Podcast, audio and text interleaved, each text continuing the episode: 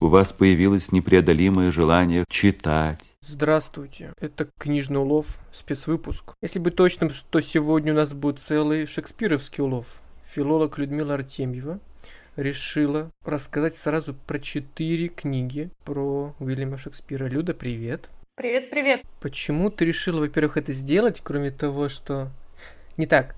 Ты это сделала, потому что вся твоя жизнь последние 4-5, сколько лет, так или иначе связан с Шекспиром, да, и потому что это сфера твоих научных интересов, и ты была вынуждена их читать? Так или иначе, моя жизнь связана с Шекспиром последние 14 лет, если говорить про так или иначе. Но я на самом деле в этом месяце читала книги про Шекспира не только потому, что я была вынуждена что-то из этого читать. То есть что-то из этого действительно на что-то из этого выбор пал просто по делу. Ну, как-то вроде надо было что-то прочитать. А что-то из этого просто хотелось прочитать. Так вот случайно совпало, что все книги, которые я читала в мае, были книгами про Шекспира, эксплуатирующими Шекспира или самого Шекспира.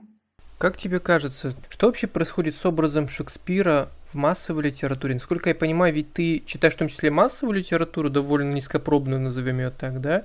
Ты читаешь серьезный нонфикшн, посвященный Шекспиру, если он выходит, безусловно, и ты читаешь... И несерьезный нонфикшн тоже. И, и несерьезный нонфикшн. Какую тенденцию ты наблюдаешь? Меняется ли что-то вообще в обществе сейчас, э, в среди писателей, которые пытаются переосмысливать? Ведь мы знаем, что ты кроме того, что ты 14 лет, как оказалось, уже так или иначе связан с Шекспиром, ты участвуешь в конференциях о Шекспире, ты постоянно выступаешь на них и многое другое, и в том числе с докладами. Прекрасно проводишь время с преподавателями со всего мира, которые его изучают. Но вместе с этим ты не относишься к этому с такой профессорской снобской, что ли, позиции, да, и ты пытаешься проредить вот это поле культуры и понять, что же происходит там на этих грядках, когда относительно Шекспира.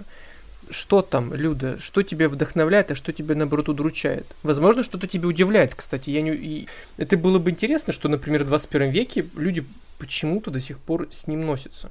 Ведь Шекспир это уже немножко даже не персонаж мем, это персонаж, который уже аксиома, да, это константа, которая всегда будет в мировой литературе, и он всегда уже есть, был, точнее, был, есть и будет. Вот. Что с ним происходит сейчас? Ты так как-то задал очень много тем и вопросов.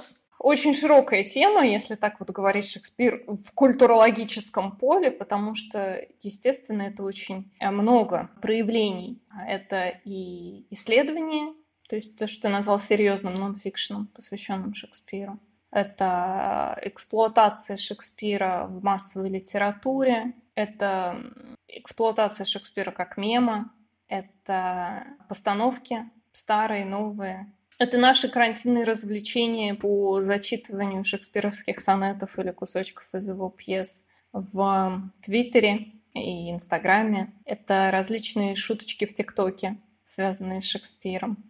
То есть очень и очень-очень широкая сфера, и, естественно, каждый из этих аспектов, даже точнее, каждый отдельно взятый из этих аспектов неоднозначен. Его нельзя как-то заклеймить и сказать, что вот это вот только вот так, и никак иначе. И поэтому каким-то одним определением ответить на вопрос, что там вообще происходит, а нравится мне это или не нравится, конечно же, невозможно.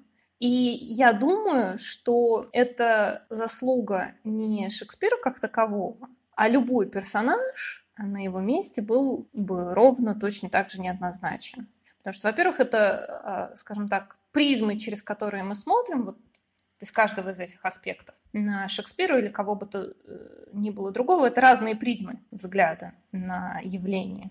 И поэтому, конечно, какой-то однозначной картинки быть не может. И все, что мы можем, это потихонечку каждый из них вот исследовать, как-то это комментировать и собирать по крупиночке, по маленькой деталечке какой-то общий портрет, который, естественно, никогда не будет полностью завершенным.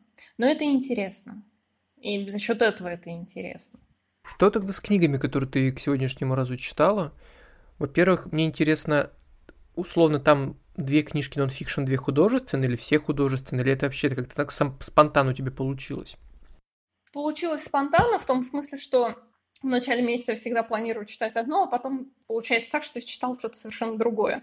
Там а, две нехудожественные книги, две м, массовые литературы и одна пьеса самого Шекспира. С чего ты хочешь начать? Какой плод сладок или наоборот не сладок? Ты, кстати, да, ты с чего начинаешь обычно? С хорошего или плохого? Того, что тебе больше понравилось, меньше понравилось? Как ты считаешь, какая логика тебе ближе? В рассказе? А, ну да, в книжках. То есть ты, например, берешь вот сейчас четыре, книги у тебя, и вот с какой ты начнешь, которая тебе больше понравилась, или которая наоборот, ну, ты бы вряд ли советовала читать, но при этом как исследователь она для тебя важна. Ну, скажем так, я бы в данном случае пошла по жанрам и начала бы с, с нехудожественной литературы, но это только в данном случае. Вот именно эти книги выстраиваются, мне кажется, рассказ о них таким образом будет звучать более логично, а ведь другие книги могут выстраиваться как-то иначе. Я не думаю, что здесь может быть единый принцип. Это все равно, что сказать, что есть только одна единственная верная схема интерпретации текста. И теперь давайте каждый текст интерпретировать вот только по такой модели и такому алгоритму. И начну я, конечно, замечательно недавно вышедшей на русском языке книги Эммы Смит, и все это Шекспир. Ну, во-первых, книга замечательна уже тем, что она просто вышла на русском языке, а, поскольку Саша вот смеется, а на самом деле очень мало книг на русском языке, переведенных вот особенно на русский язык, э, хороших исследований о Шекспире выходит действительно мало. Поэтому каждая такая книга – это уже радость сама по себе. В принципе, это было бы знаменательно, мне кажется, даже если это была бы не очень хорошая книга, потому что, как сказать, все равно хочется расширять то поле, в котором мы говорим о чем-то, да, поле вот нашей дискуссии. Поэтому, соответственно, чем доступнее книги для всех, тем активнее может развиваться дискуссия о чем бы то ни было. Ну уж тем более хорошая книга, это, конечно, всегда радость. Эта книга, как мне кажется, подойдет любому читателю. Совершенно не нужно быть специалистом по Шекспиру, не нужно быть даже специалистом в литературе или театре. И вообще можно не слыть любителем странных каких-нибудь занудных книг. Это уже само по себе плюс этой книги, потому что она написана очень легким, таким бодрым языком, задорным, я бы даже сказала. И поэтому читается также задорненько и бодро. А при этом она специально составлена таким образом, я имею в виду структуру книги, чтобы ее можно было читать совершенно не напрягаясь. Есть э, предисловие и заключение, которые как-то суммируют авторскую позицию. А дальше в книге 20 глав, каждая из них посвящена какой-то отдельной пьесе Шекспира. И напрямую никак она со следующей главой не связана. Ну, то есть, когда в целом прочитаешь, ты видишь линию автора, но можно спокойно брать одну главу, читать ее саму по себе и откладывать книгу до лучших времен. Соответственно, эту книгу можно использовать как такой путеводитель по пьесам Шекспира, а, небольшой комментарий, а, который, конечно, вам не скажет, в чем главная идея пьесы Шекспира, как это, мне кажется, в школе любят формулировать, в чем тема и идея данного произведения. А, но подскажет, как на ту или иную пьесу можно посмотреть, с какой точки зрения. Когда вы, например, эту пьесу взялись прочитать или перечитать, или посмотрели постановку, сходили в Theatre HD, вот сейчас особенно актуально, потому что очень много постановок загружается вновь онлайн. И вот вы можете как-то себе помочь в, на этом пути осмысления того, что вы увидели или прочитали. То есть это совершенно удобно. Саша, вот хочешь что-то сказать? Нет, я хотел спросить, или точнее добавить. У меня в детстве были, ну, у тебя, думаю, может быть, тоже, энциклопедии по истории Аванты Плюс. И я обожал этот формат, потому что, вот, например, ты выбираешь книжку энциклопедия Аванты Плюс по всемирной истории, и ты, в принципе, можешь ее изучать абсолютно по-разному. Ты можешь начать с самого начала, с древнейших времен и постепенно пробираясь все дальше, дальше, дальше. А можешь вообще открыть любой раздел и абсолютно, в принципе, не привязываясь к тому, что описано в предыдущих разделах, ты просто э, читаешь какой-то эпохи. Мне этот формат всегда нравился, потому что, возможно, это облегченный, что ли, вариант чтения, когда читатель, да, свободен в выборе фрагмента текста, который он выбирает в книге, которую он взял в руки. Э, ведь тогда он вообще абсолютно свободен. Но с другой стороны, мне это очень иногда нравится, и поэтому, наверное, я люблю те же дневники, переписки, когда ты открываешь книгу на любом фрагменте, и ты можешь что-то интересное найти почти везде. А, и, и ведь письма не обязательно читать в хронологическом порядке, лишь разве что если вы не исследователь, который вынужден выстраивать некую хронологическую ну, взаимосвязь да, событий, личной жизни, и которая отражается в переписке. И мне это очень нравится. И теперь я понимаю еще один огромный плюс книги, о которой ты рассказываешь. Ведь очень многие литературоведческие труды, они построены как? Как мы говорили в предыдущем разделе, и вот если ты предыдущий раздел не прочитал и не понял, в чем некая концепция, то дальше тебе будет все сложнее пробираться. Это примерно как упустить на начале изучения органической химии, э, ну, основные, собственно, основную тему и то вообще, как устроены молекулы в органике. У меня так было в школе, и к стыду своему я потом так это и не, не нагнал. Хотя с неорганикой у меня было все нормально, но вот с этим были проблемы. И с математикой. То есть, когда вы на старте что-то не поняли, дальше вам будет все сложнее понимать, о чем же дальше идет речь. Плюс огромной этой книги, спасибо, что вот ты рассказываешь сейчас о ней и, и продолжай дальше, потому что я, я так чувствую, несмотря на то, что я... У меня, наверное, знаешь, все-таки есть это стереотипное отношение к, э, к Шекспиру, как уже, как я говорил, некой аксиоме, которое почему-то у меня такое устоявшееся, что ли, мнение или отношение. Я стал рабом тех же стереотипов, о, ко- стереотипов, о которых я часто говорил, что человек видит эту забронзовевшую уже статую классика и считает, что этого достаточно он считает, что ничего нового он в этой статуе не увидит. А возможно, как раз в эта книжка, как раз благодаря своему легкому формату, поможет мне заново посмотреть на вроде как якобы в кавычках известного персонажа. Э, ну, во-первых, к структуре еще такой маленький комментарий. Действительно, структура такова, что она, скажем так, может подбодрить любого читателя, который вот боится литературоведческих исследований, как Улиса да, о, такой труд, что нельзя его взять и просто прочитать. Вот можно. И даже структура здесь помогает, потому что главки очень короткие, страницы что-то по 10-15, поэтому можно одну прочитать и спокойно вообще книгу отложить до лучших времен. Вот другой мой комментарий это к тому, что ты сказал о аксиоме и бронзовой статуе. Другой, безусловный, мне кажется, наверное, самый вообще большой плюс этой книги том, что автор не предлагает какой-то конечной интерпретации той или иной пьесы. Она вообще выстраивает свой, свой рассказ таким образом, что берет одну какую-нибудь деталь в пьесе, которая привлекла ее внимание как странная, неожиданная, неочевидная, и задает вопрос, а что здесь эта деталь забыла, почему она вообще здесь есть, почему Шекспир не написал проще, почему не так, почему вот так. И дальше она начинает рассказывать, как эту деталь можно понять. И приводит очень много разных точек зрения. Вот если вы учтете одно, то вроде бы вот так, а если вы учитываете другое, то вроде бы вот это.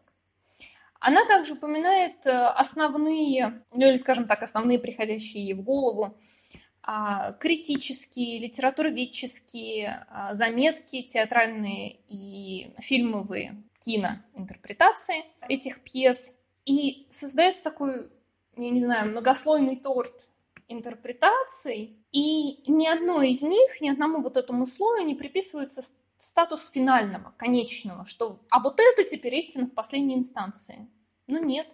И даже при том, что автор предлагает определенную собственную интерпретацию, то есть высказывает свою точку зрения, как вот можно было бы посмотреть, она делает это очень аккуратно и абсолютно не навязывая читателю. И это очень хорошо, потому что мы привыкли как-то ждать от исследователей ответа однозначного, четкого ответа на вопрос. О чем эта книга? И на, от нас этого ну, не от всех, но от многих этого требовали в школе или в университете. От этого требует от нас наш, я не знаю, знакомый, который вот не любит этого автора. Говорит, ну ты мне скажи, о чем там. Может быть, я и оценю может быть, невозможно сказать однозначно о чем-то. И мне вот это расшатывание вот этого вот стремления к тому, чтобы как-то в двух словах раз и навсегда решить, о чем нечто, кажется очень важно. Потому что когда это как раз спасает нас от вот бронзовых статуй, от аксиом, от э, того, чтобы мы как-то застыли в этом одном единственном своем мнении, позволяет нам всегда двигаться дальше, э, возвращаться, двигаться, я не знаю, в разные стороны, пересматривать свои точки зрения, немножко дополнять. И это очень важно, если мы хотим продолжать изучение чего бы то ни было, и если мы хотим, чтобы объект нашего изучения оставался живым. Ты знаешь, мне кажется, стоит запомнить этот маленький и важный нюанс отсутствие гибкости, что ли, а, гибкости мнения и оценки в литературоведческих трудах и, в принципе, в, читать, в, в читательской оценке тоже, о которой ты говорила. Я не знаю, с чем это связано. Возможно, системой образования, возможно, школой или традицией, возможно, с тем, что даже отчасти связано с неким каноном литературы.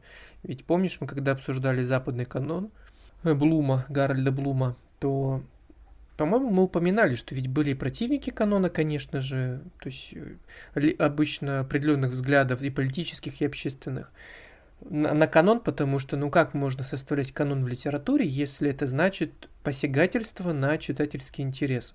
С другой стороны, были люди, которые, наоборот, утверждали о необходимости канона как некого точки опорной, благодаря которой ты можешь понимать весь культурный процесс и все, что даже сейчас происходит. Но в любом случае, есть канон или нет канона, но нужна, наверное, я так думаю, это, гибкость и неоднозначность. И что хуже, как не общаться с человеком на 100% уверенным в своей правоте. Потому что такой следователь, как мне кажется, он, значит, уже остановился в том, чем он занимается. Это причем касается не только литературы, а даже науки, физики, математики, всего. Ведь я не помню, кто это говорил, но есть этот постулат, что все нужно подвергать сомнению. Вот постоянное сомнение, в хорошем смысле этого слова, в научной деятельности, мне кажется, это залог такой хорошей, успешной научной карьеры. Человек, который не останавливается и постоянно оспаривает, возможно, даже сам себя. Он не ждет, что кто-то вдруг неожиданно попытается свергнуть его с его научного постамента. Ну так в любом случае он сам себя должен свергать, мне кажется, и заново водружать, чтобы так или иначе подтверждать или опровергать то, о чем он говорил ранее. Поэтому еще один, повторюсь, плюс этой книги, в том числе и в этом. Поэтому, дорогие друзья, как, Люд, как книжка еще раз, прости, уже. И все это Шекспир. И все это Шекспир. Автор Эмма Смит. Эмма Смит.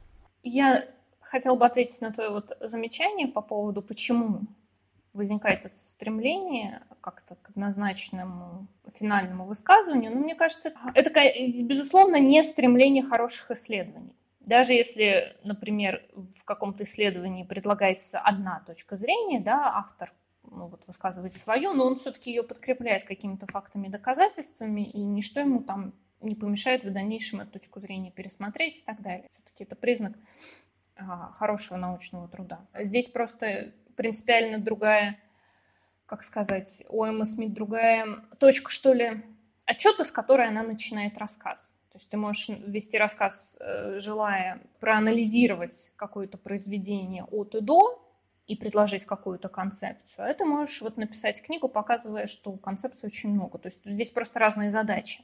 Это очень хорошо, что именно такая книга в принципе есть, и тем более вышла на русском языке. А почему мы, простые смертные, хотим узнать в двух словах, что там было? Мне кажется, это просто особенность нашего мозга мы стремимся в некотором смысле к упрощению в своей обычной повседневной жизни, потому что нам надо быстро все классифицировать, по полочкам разложить, там опасно, не опасно, плохо, хорошо, и жить дальше с этой информацией. То есть некогда, некогда тут сидеть и выбирать среди интерпретаций. Ну, это так, предположение. И по поводу канона, вот э, другой момент, очень хороший в этой книге. Эмма Смит отталкивается от э, той точки зрения, что Шекспир, э, пьесы Шекспира, они неполные. Неполные в том смысле, что ну, мы не знаем, как выглядели персонажи, как правило, там же нет подробных описаний. А еще какие-то детали могут быть вот опущены. Авторских ремарок очень часто в э, первых изданных текстах нету. И они, на самом деле, большинство ремарок доставлены потом дальнейшими издателями, уже в соответствии с нашим нынешним представлением о том, что нужно подписать, что кто-то ушел, кто-то вышел. И вот эти вот недомолвки, условно, естественно, дают нам простор для интерпретации. И а, в своем предисловии автор начинает с вопроса, почему нужно читать книгу о Шекспире, потому что Шекспир там такой великий, у него такой замечательный язык, он нам дал так много слов и выражений или что-то еще. И она на все это отвечает «нет», а просто потому что это интересно, и потому что мы можем в Шекспире увидеть что-то свое. И это вот еще важный момент, который она подчеркивает, что действительно в наших интерпретациях Шекспира а если так подумать и всего чего угодно, очень часто больше нас самих, чем того, что мы интерпретируем. И всегда нужно учитывать, из каких позиций, из какого контекста мы вообще взялись за эту интерпретацию, где заканчиваемся мы, где начинается что-то другое. И это важно, если ты исследователь, и если твоя задача действительно наиболее точно как-то что-то разобрать. С другой стороны, если ты читатель, то это безумно увлекательно, если в каждый из нас в произведении может увидеть что-то свое. Вот с точки зрения Эммы Смит, Шекспир такой автор, в котором очень легко увидеть свое из каждой эпохи, из каждого момента абсолютно разным людям. И в этом а, она считает притягательность Шекспира. В этой его живости, а вовсе не в том, что это канон. И здесь она выступает против, это видно вот из структуры ее изложения, она выступает против представления Шекспира как чего-то вот мертвого, святого и чего трогать нельзя. Потому что очень часто а из этого представления выходят все возможные проблемы с исследованием Шекспира. И в частности с историей, что не, ну, вот этот вот исторический персонаж никак не мог быть Шекспиром. Потому что Шекспира, конечно, очень долго было принято романтизировать. Это великий поэт, бард с большой буквы. Просто вот рядом не дыши буквально. И, конечно же, как я уже говорила, такое отношение просто убивает любое исследование, любое удовольствие. Чтение, кстати сказать, тоже. И вот очень хорошо, что вышла у нас эта книга Эммы Смит, которая эти представления, сложившиеся веками, расшатывает. И еще один последний момент. Рекомендую русский перевод. А, в частности, потому что в английском издании есть несколько таких небольших ляпов, вроде перепутанных имен, которые почему-то были просмотрены редакторами английского издания, а в русском они исправлены. Поэтому если вы с точностью все детали о Шекспире не помните и не знаете, то читайте лучше по-русски. Там все точненько. Удивительный момент, когда русское издание оказалось... Ну, это не ирония, но так часто бывает, к сожалению, что... Ну, обычно оригинал сделан лучше, а, к сожалению, в процессе перевода, редактуры, ну, что-то теряется, меняется. Ну, редакторы ошибаются, потому что все люди. Перевод может быть хуже. Так что еще раз подчеркну, редкий и очень приятный случай выхода хорошей книги про Уильяма Шекспира. Так что запомните ее. Да. Э, я просто по поводу, кстати, русских и английских изданий вспомнила еще один аналогичный пример. Автор, кажется, Билл Брайсон. Краткая история почти всего на свете. Эта книга написана, по-моему, даже не научным журналистом, а просто человеком, которому все интересно. И вот он начал писать книгу о всяких открытиях и фактах из мира разных наук. И наделал кучу ошибок. Просто вот кучу. И русский редактор написал подробнейшие примечания к каждой ошибке. Поэтому бывает. Главное, чтобы попался достаточно дотошный и ответственный научный редактор. Иногда редактор мог бы написать уже собственную книгу процессе ее редактирования, это правда. Твой второй кандидат или прочтенный, осиленный тобой книжный труд, что это было и как ты на него попала? Другая книга, тоже нон-фикшн, только плохой. Это русская биография Шекспира, написанная Викторией Балашовой, и называется она «Загадочный Шекспир». Читала я эту книгу, потому что у Виктории Балашовой есть еще художественный роман о жизни Шекспира, который называется просто «Шекспир». И мне было интересно, ну, сразу было понятно, что хорошего-то там особо ждать не нужно. И мне было интересно, собственно, сравнить эм, вот это ее художественное и нехудожественное изложение, по сути, одних и тех же фактов.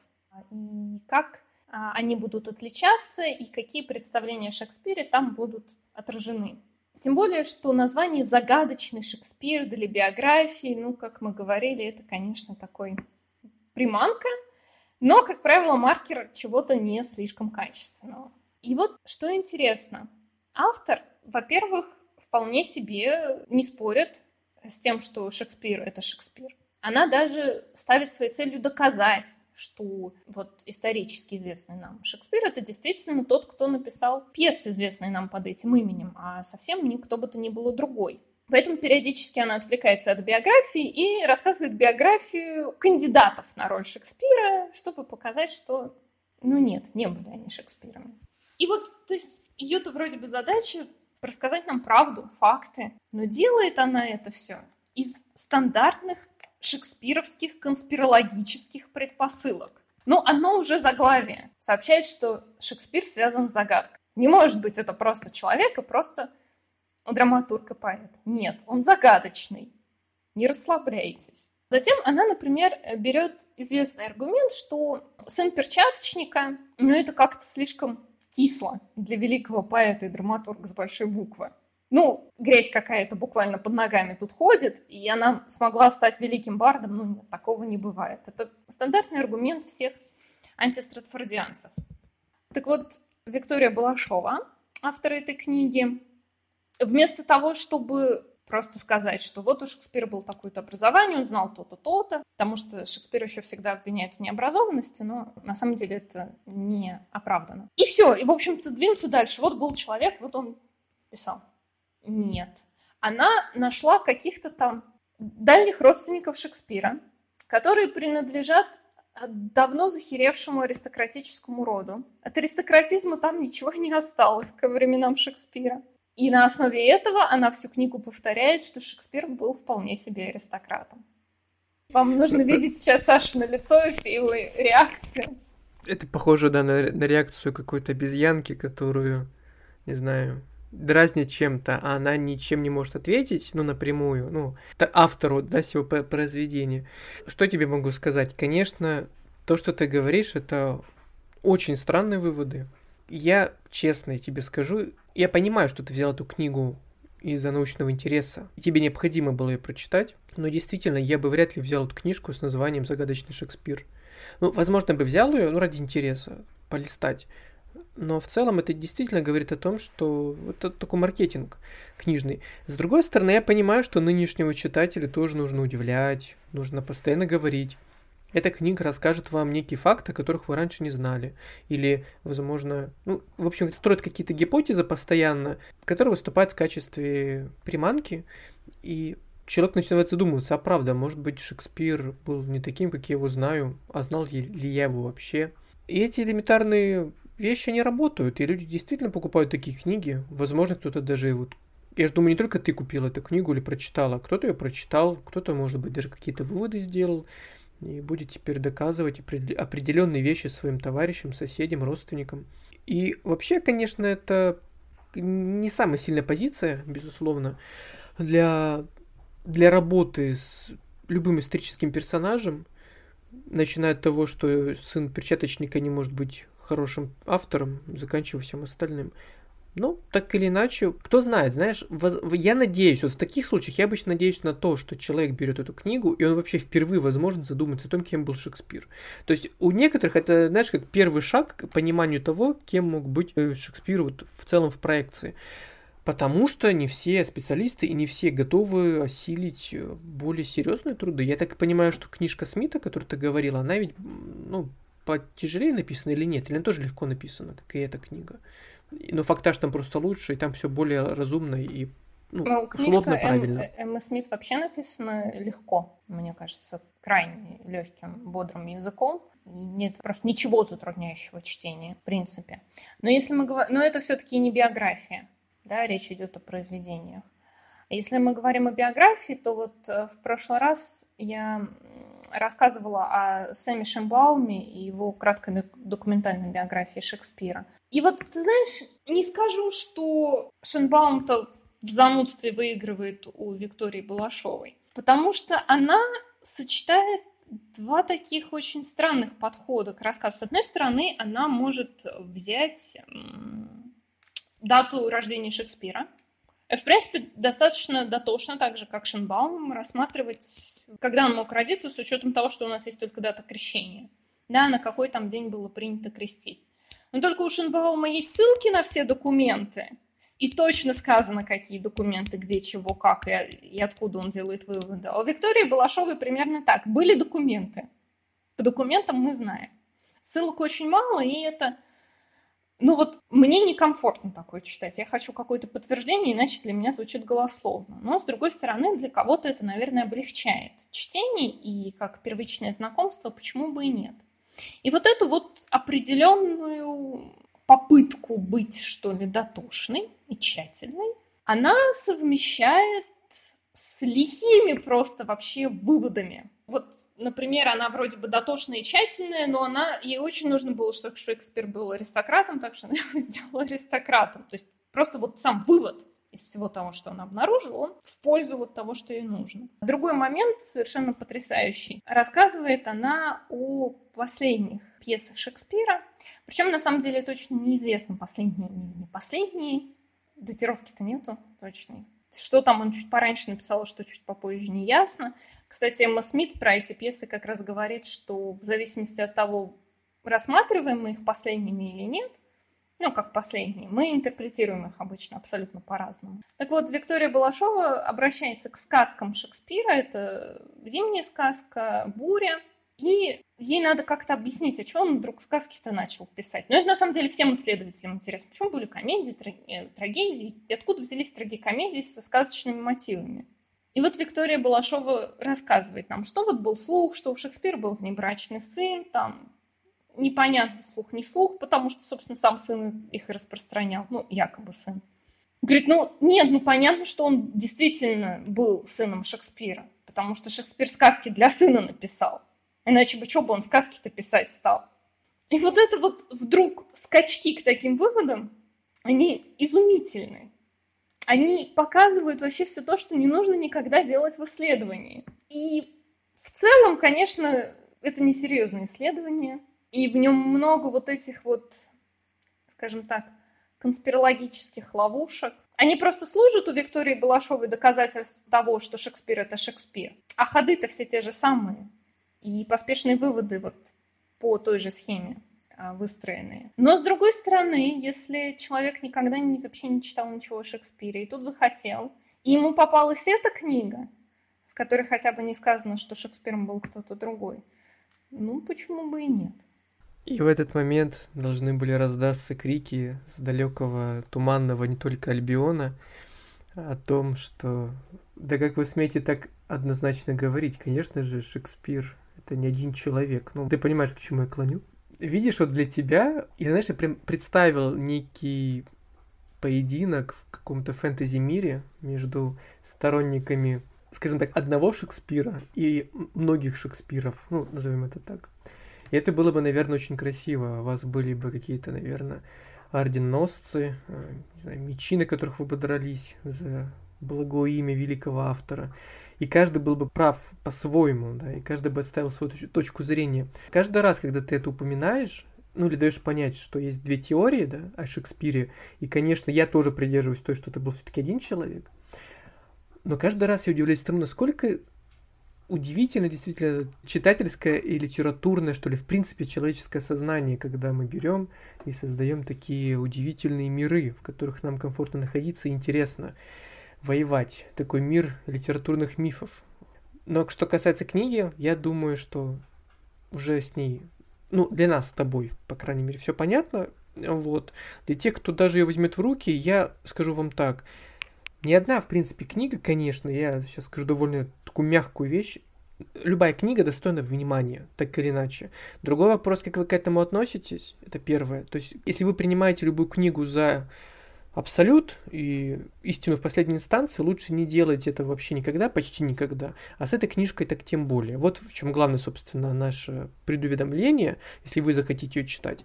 Но если вы захотите просто что-то узнать о Шекспире, ну, я думаю, что не обязательно, кстати, начитать с, с книг. А, есть книги, да, но можно начать с каких-то, общем, базовых общепринятых вещей, вот, чтобы войти в курс дела, а потом уже просто поискать хороших авторов. А, та же книжка, например, насколько я понимаю, Акрейда, да, ну, о Шекспире, она ведь э, считается, в принципе, довольно такой хороший в своем жанре, да, она трудом. неплохая, там вполне себе все точные факты, но с некоторым налетом того, что это писал все-таки писатель, а не исследователь. То есть немножечко личные воззрения начинают прокрадываться. В идеальном труде, конечно, они вообще вот не лезут в текст. Ну, да, ну, допустим, это было мое первое, что мне пришло в голову, потому что Акреда, в принципе, многие любят вспоминать, потому что он довольно знаменит.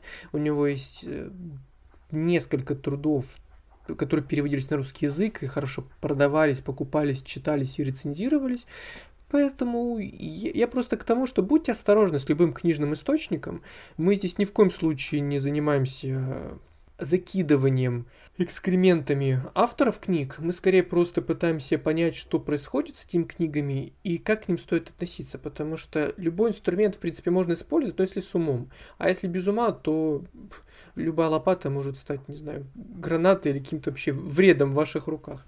Так что будьте благоразумны в читательском аспекте. Ты когда ты сказал про поединки в фэнтезийном мире, я сразу вспомнила всю ту художественную литературу, эксплуатирующую тему авторского, э, шекспировского авторства, которое я читала.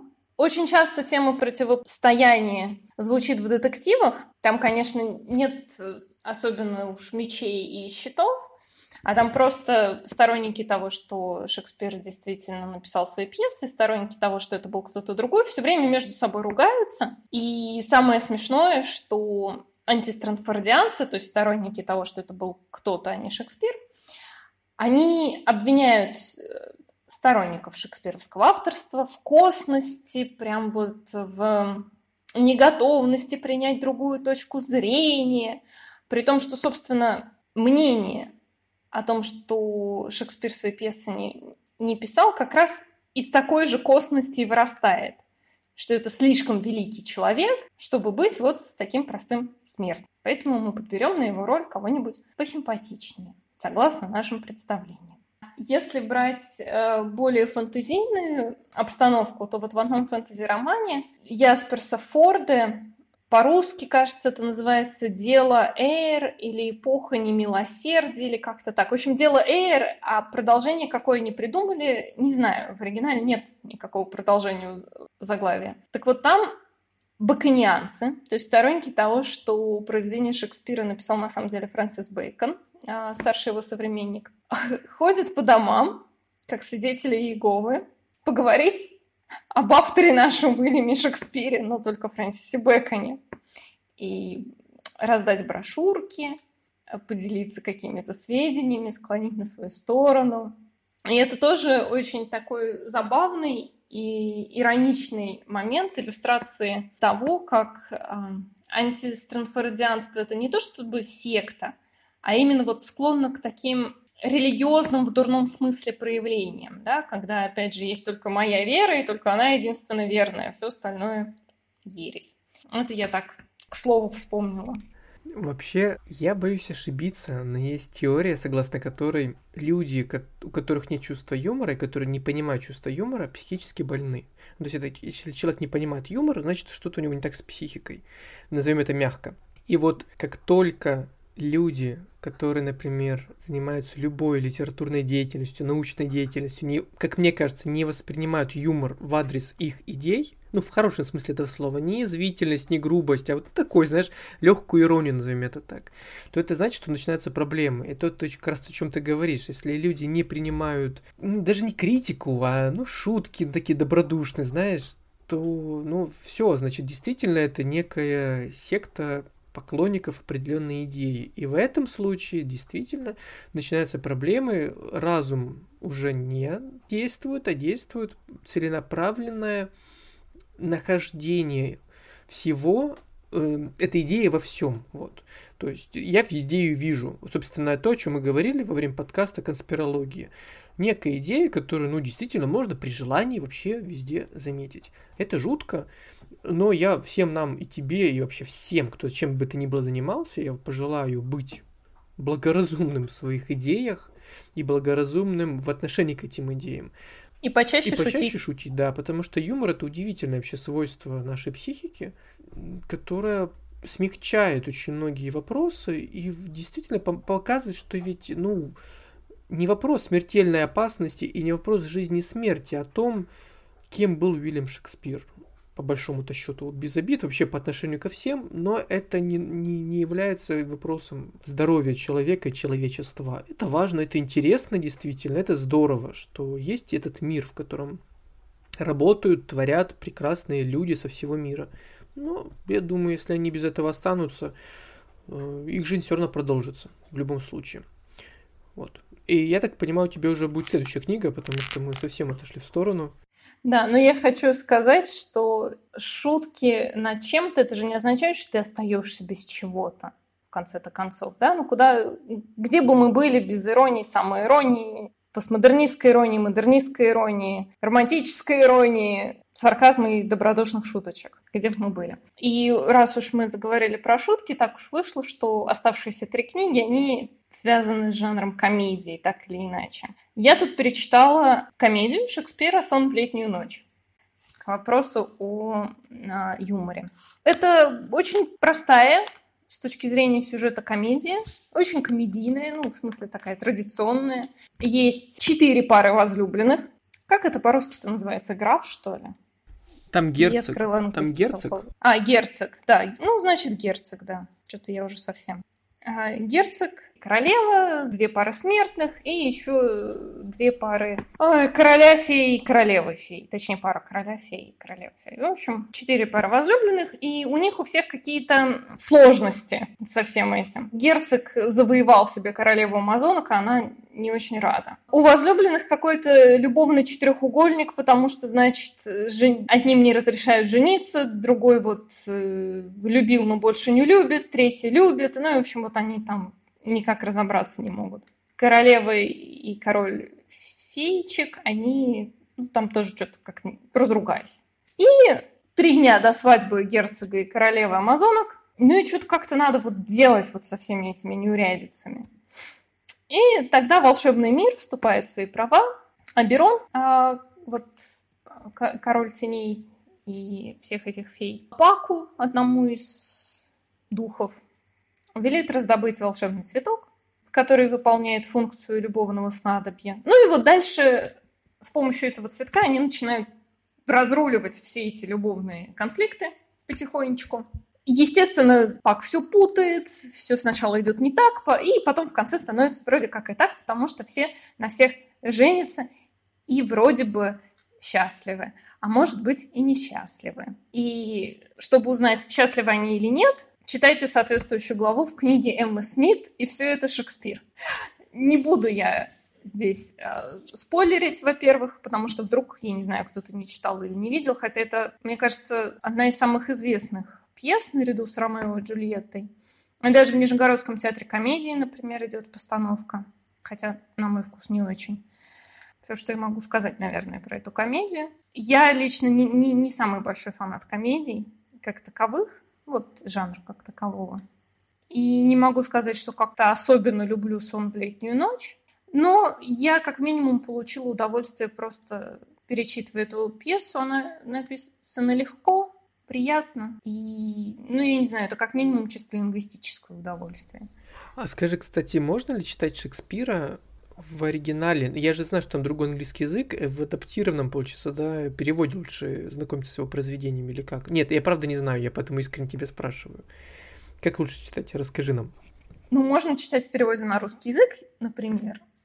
Ну, и тут проблемы такие же, как с любым другим переводом на другой язык, да, что-то точно, что-то не очень, что-то лучше, что-то хуже. Поэзию всегда переводить сложнее, поэтому переводов, кажется, всех пьес существует несколько, и продолжают выходить новые переводы, потому что всегда кто-то чем-то в предыдущих версиях недоволен.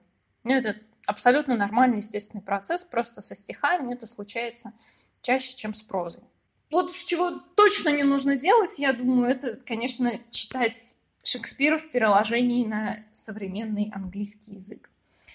Вообще, слухи о древности языка Шекспира сильно преувеличены. Это миф, между прочим, Люд. Это миф, который живет до сих пор. Поэтому я и спросил тебя специально об этом. Нет, у него не старый язык. Современный английский язык, на котором мы сейчас разговариваем, называется, если мы обратимся к истории языка, он называется Modern English, современный английский. А шекспировский язык называется Early Modern English, да, ранний современный английский. Он на самом деле почти такой же. В целом, я думаю, в нем больше поэтического, чем устаревшего. Естественно, стихи отличаются от прозы, когда мы их читаем. И по стилю в том числе. Но это все равно, что взять, я не знаю, стихи Пушкина и сказать, что ой, такой старый язык мы не поймем.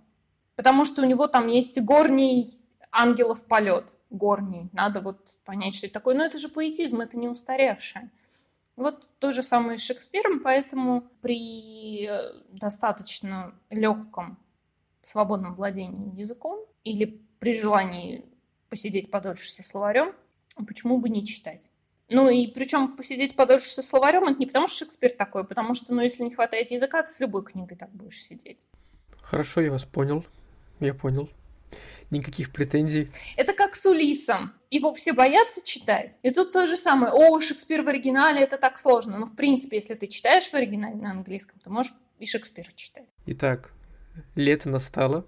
Пора читать сон в летнюю ночь. Хотя бы даже по времени года. Я рад, что ты вообще посоветовала, знаешь, впервые такой самый что ли, лайтовый вариант прочтения, потому что ведь, в принципе, насколько я понимаю, ну, во-первых, это довольно небольшое произведение, но оно не такое, возможно, масштабное. И... Там что-то страниц Ну да, то есть, ну, это всего ничего. Ну и прекрасно, так что, кто знает, возможно, это легкое смешное, интересное произведение станет для вас первым шагом к ознакомлению с творчеством Шекспира. Ведь действительно, о Шекспире почему-то тоже этот стереотип. Гамлета все знают, Ромео и Джульетта все знают, сонеты, конечно же, знают, особенно любят там что-нибудь выучить, один сонет какой-нибудь и постоянно им а, бравировать. И все. И, либо знать знают, как говорится, читать не читают. А тут прекрасный шанс наконец-то приобщиться. Вот, и получить удовольствие, тем более такое необычное. И в довольно интересном фэнтезийном мире, кстати. Что сейчас довольно модно, и переносить э, персонажей в этот мир, и когда вступают некие силы, и влияющие на сюжет, на все происходящее. Прекрасно. Вот как раз по поводу фэнтезийного мира и переносить туда персонажей. Другая книга, которую я прочитала, это книга, вышедшая вот что-то буквально в мае этого года Кристофера Мора. Мура, Мура. А называется она «Shakespeare for Squirrels» – «Шекспир для белочек». Прости, Люда, но с этой книжки нужно было начинать, а не заканчивать. Потому что если бы мы начали с книги, которая называется «Шекспир для белочек», то я уверен, что мы бы пленили сердца всех. А так до этого момента многие могли уже отключиться. Но я хорошо, я назову подкаст э, «Книжный улов. Шекспир для белочек». И вот пусть люди догадываются вообще, как хотят, что это значит. Потому что, и, честно, я бы в жизни не подумал, что книгу можно так называть. Я предлагаю альтернативное название. Э, Пушкин для, для грызунов, Толстой для хомяков, Чехов для... Для кого может быть Чехов? Э, для сурикатов, ну и так далее. В общем, вариации моря. Вот, вот вам рабочее название. Если вы нас слушаете, вы будущий писатель, берите на вооружение и пишите фэнтезийную книжку про Чехова и сурикатов каких-нибудь, которые пожирают его произведения. Достоевский для летучих мышей. Достоевский, да. И Гоголь, например, на самом деле мы узнаем, что Гоголь не сжег мертвый душ, а пришли какие-то животные, например, и сожрали их. Вот, вот, вот вам фэнтезийный мир, пожалуйста. Итак, ладно, прости за длинный отход, просто мне очень понравилось название. Шекспир для белочек. Это оно действительно очень смешное, и до середины романа было вообще непонятно, почему он для белочек. Автор на самом деле не новичок в эксплуатации шекспировских тем, как я узнала из послесловия. У него есть еще два романа, где он э, эксплуатирует э, короля Лира в одном, а в другом венецианского купца. И вот в этих трех романах у него есть сквозной персонаж э, Шут Покет, Шут Карман, который вот путешествует по этим шекспировским мирам. И в «Шекспире для белочек» он терпит кораблекрушение вместе со своим подмастерьем, обезьянкой, и попадает на берег Афин. И оказывается в закулисье, скажем так, сна в летнюю ночь. То есть там все те же персонажи, делают они все то же, что вот они должны. Но появляются несколько новых.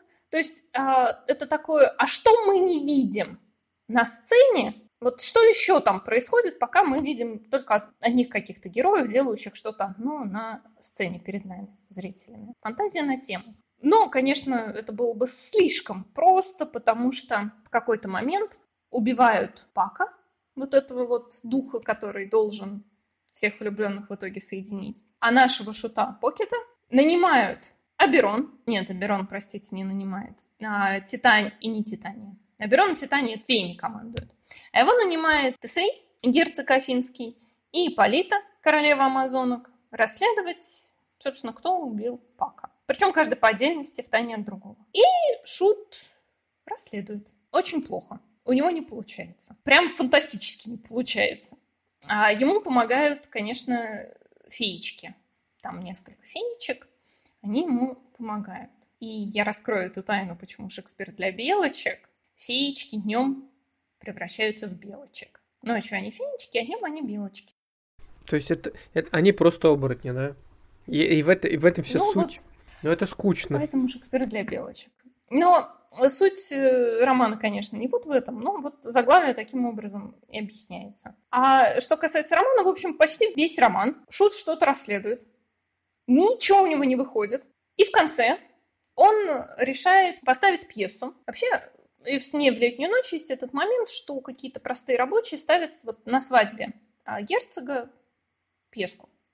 Просто наш Шут Покет эту пьесу переписывает, вводя вот всех персонажей, с которыми он повстречался, чтобы таким образом выявить убийцу. И он промахивается. Убийца не выявляется. Ну, во-первых, это, конечно, гамлетовский ход, да, показать пьесу королю и королеве, чтобы вот выявить виновного. Но у, Гамле, у Гамлета получается, а у этого шута нет. Он прям мимо бьет, все только начинают ругаться и немножечко друг друга убивать. В итоге появляется повествователь, потому что в этом романе есть еще и повествователь, который, ну так, ходит по роману и говорит шуту. Не на то обращаешь внимание, ой, не на то. И, в общем, в качестве такого бога из машины он появляется и начинает сообщать нам какую-то предысторию о всех персонажах. Но развязку он нам тоже не сообщает. Для того, чтобы узнать развязку, автору понадобился второй бог из машины. Это оживленный на время Пак, который оживает, сообщает им, кто его убил и почему, и умирает обратно. Почти все умерли в конце, как в такой заправской трагедии. Мишу дальше пошел там путешествовать по своим делам. Вообще должна сказать, что до концовки, вот до этого непонятного вообще финала с двумя богами из машины, кучей смертей и вот забористым бредом, потому что я же не рассказала, в чем вот была суть, а там огонь. Вот до этого было даже, ну, местами забавно читать. И не то чтобы хорошо, но лучше, чем многое, что в данном ключе читать приходилось. Очень много шуток, посмешнее, похуже. Очень много шуток на тему секса, различного секса. То есть вообще все так довольно живенько там происходит а, с феечками и белочками и шутами. Но вот раз, развязка, конечно, портит все потому что она какая-то... Как будто бы автор сам себя загнал в угол, и потом ему нужно было как-то срочно выкручиваться. Но, может быть, кому-то и будет интересно почитать эти фантазийные вариации на тему. То есть это такой... Есть такой термин guilty pleasure, да, то есть как бы постыдное удовольствие. То есть если вы уже все узнали о Шекспире, то вы можете себе позволить как, э, не знаю, какой-нибудь не самый полезный напиток в пятницу вечером, скажем так. Ну, или даже такой, то, что не обязательно всегда пить каждый день. Ну, так, пос, почитать книжку, да, про то, как э, феи, белки, шуты воскресшие. Слушай, вообще это очень смешной вход, что, собственно, тот, кого убил, вынужден вернуться в этот мир, чтобы рассказать. Это очень странно, потому что... То есть это говорит, конечно, о мастерстве детектива, который ведет расследование на все сто процентов. И мне кажется, возможно, кстати, действительно, это местами смешно, но лично я искренне не понимаю не то что смысл таких книг, а мотивации, что ли. Ведь это здорово и, наверное, исключительно развлекательно.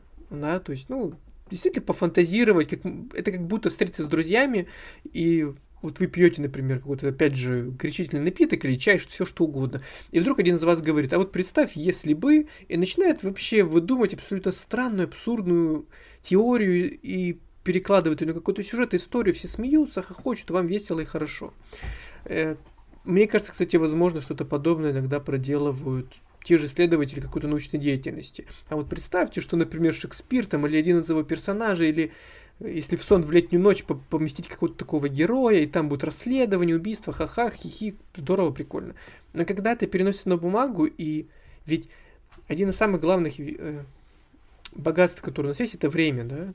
И когда человек тратит время на то, чтобы это прочитать, вот в этом случае я все-таки не совсем понимаю, потому что время праздной, такой милой, дружеской беседы, это, в принципе, мотивировано. Ну, ты же не будешь с умным лицом рассказывать лекцию о пользе прочтения Шекспира, да, или той или иной теории, связанной с его жизнью, биографией или творчеством. Ну нет, вы просто посмеетесь, что-нибудь придумать и легко проведете время.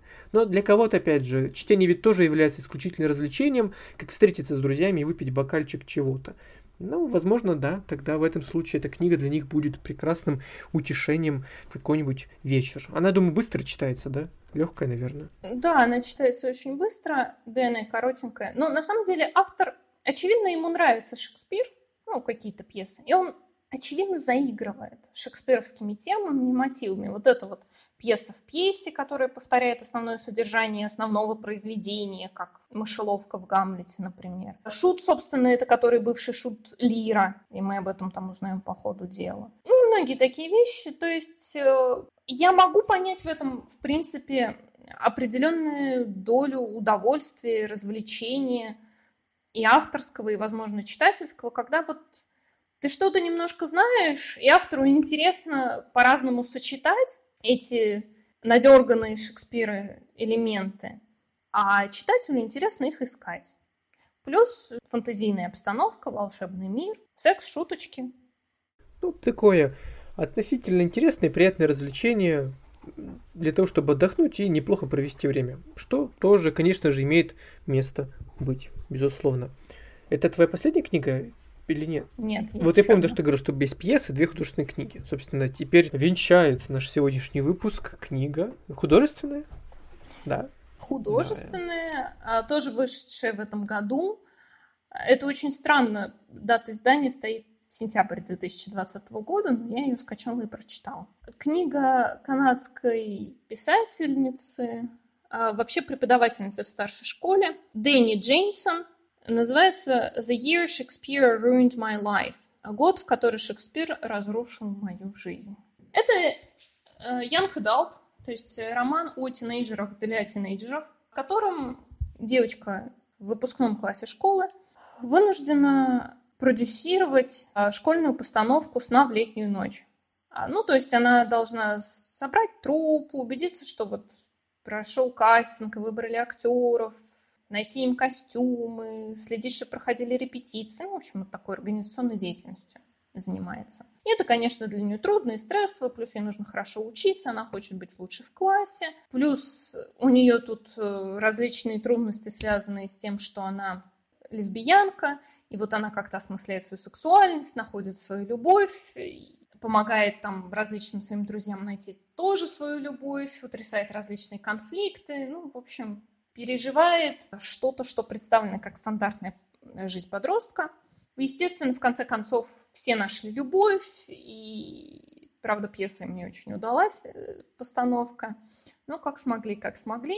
И, конечно, параллель там очевидна. Вот эта девочка, главная героиня, она, по сути, как вот Пак во сне в летнюю ночь, потому что она все время бегает, носится, и путем проб и ошибок как-то и налаживает э, романтические отношения между различными людьми и делает так, чтобы пьеса все-таки состоялась. Хотя понятно, что ну, это параллельно напрашивается, раз уж мы знаем, что они ставят сон в летнюю ночь, но вот могли ставить вообще что угодно и могли ничего не ставить, а там какой-нибудь другой совместной деятельностью заниматься, и все было бы точно так же в этом романе, ничего бы он от отсутствия в нем Шекспира не потерял. То есть это такой абсолютно классический Young Adult. Лично я совершенно не понимаю, чем он может нравиться. Я имею в виду вообще жанр. Но если кому-то нравится подобная литература, то, не знаю, нормальный роман. Без каких-то особо серьезных проблем. Но, с другой стороны, для подростков любые их проблемы серьезные, так что почему нет? То есть, в принципе, я верно понял, то есть здесь Шекспир выступает скорее ну, декорации, что ли. Ну, то есть он не является ключевым, а это просто скорее фон, ну, который используют для как один из элементов повествования, что ли, но не что-то связано, да. Да, никак это не, не связано вообще напрямую с действием. Надо было просто всех этих героев свести воедино за счет чего-то. Ну вот свели за счет того, что они ставят Шекспира в школе. С таким же успехом они, наверное, могли собраться на концерт симфонического оркестра, ну, условно. Но это, наверное, было просто сложнее сделать, потому что не все дети в школе, во-первых, играют на классических инструментах, а во-вторых, все-таки, ну, все в школе проходили это. Давайте сделаем в школе театра, давайте поставим какое-нибудь произведение. И вот всех детей сгоняют, и они вынуждены там играть. И получилась на выходе такая, как ты говоришь, классическая книга в своем жанре, ну, в которой каким-то образом решили поместить Шекспира, что, наверное, вполне логично, если говорить о школах Запада, там, Европы, США и так далее. Это, в принципе, очень довольно распространенная история, как мне кажется. Да-да. Ну, мне трудно судить, насколько это вот лучше или хуже, ну, то есть на какой вот границе похуже, получше в данном жанре эта книга находится, потому что я ее, в принципе, лишний раз не читаю. Но могу сказать, что вот, во всяком случае в этой книге, хотя мне кажется, весь жанр такой, все очень предсказуемо. То есть вот ты прекрасно понимаешь, что дальше произойдет, кто в кого влюбится, через какое время они там смогут договориться и так далее. То есть там, конечно, нагнетается интрига, а читатель сидит, ну никакой интриги нет вообще. Вот поэтому я не очень люблю такие, знаешь, классические голливудские фильмы, комедии или мелодрамы, в которых я уже в первые 10 минут примерно понимаю, что будет уже в конце, и ты просто сидишь и ждешь, когда это произойдет. И это, ну, это скучно, ну, лично для меня.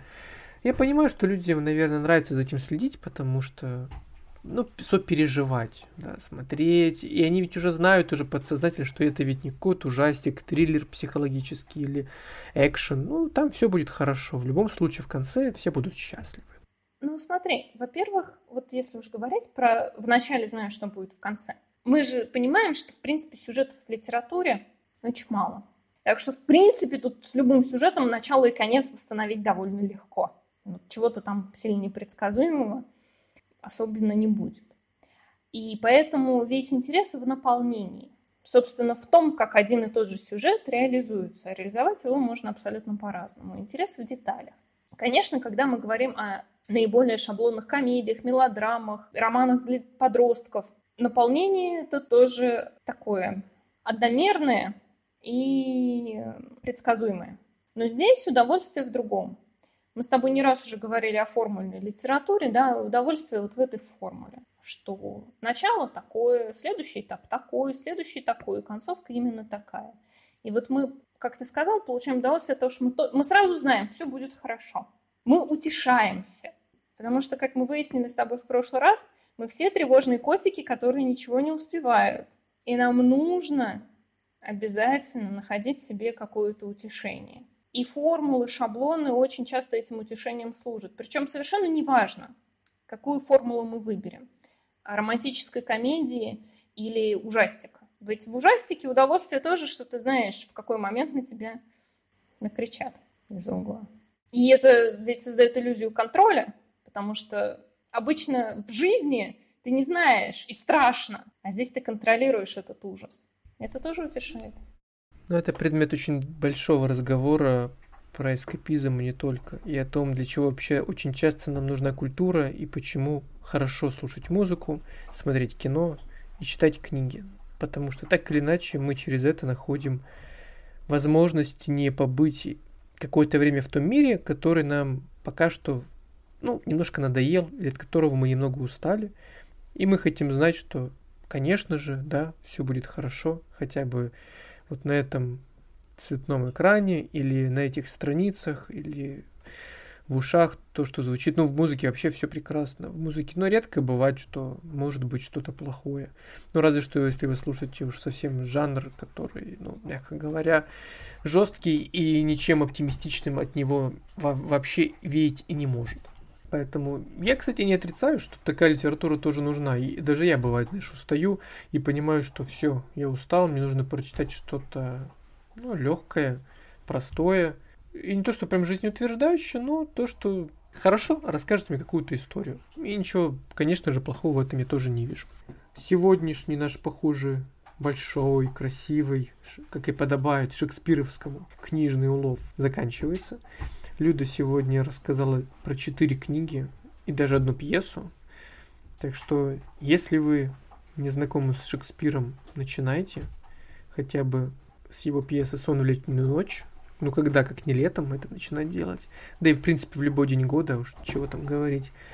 Читайте эти книги, знакомьтесь с ними. Ничего плохого в них, в принципе-то и нет, как в любой книге. Главное, ваш подход к этому. Спасибо, Люда, тебе большое за это путешествие. Было здорово как обычно. И я тоже рад. И до скорых вам встреч. Берегите себя. Пока-пока. Пока-пока.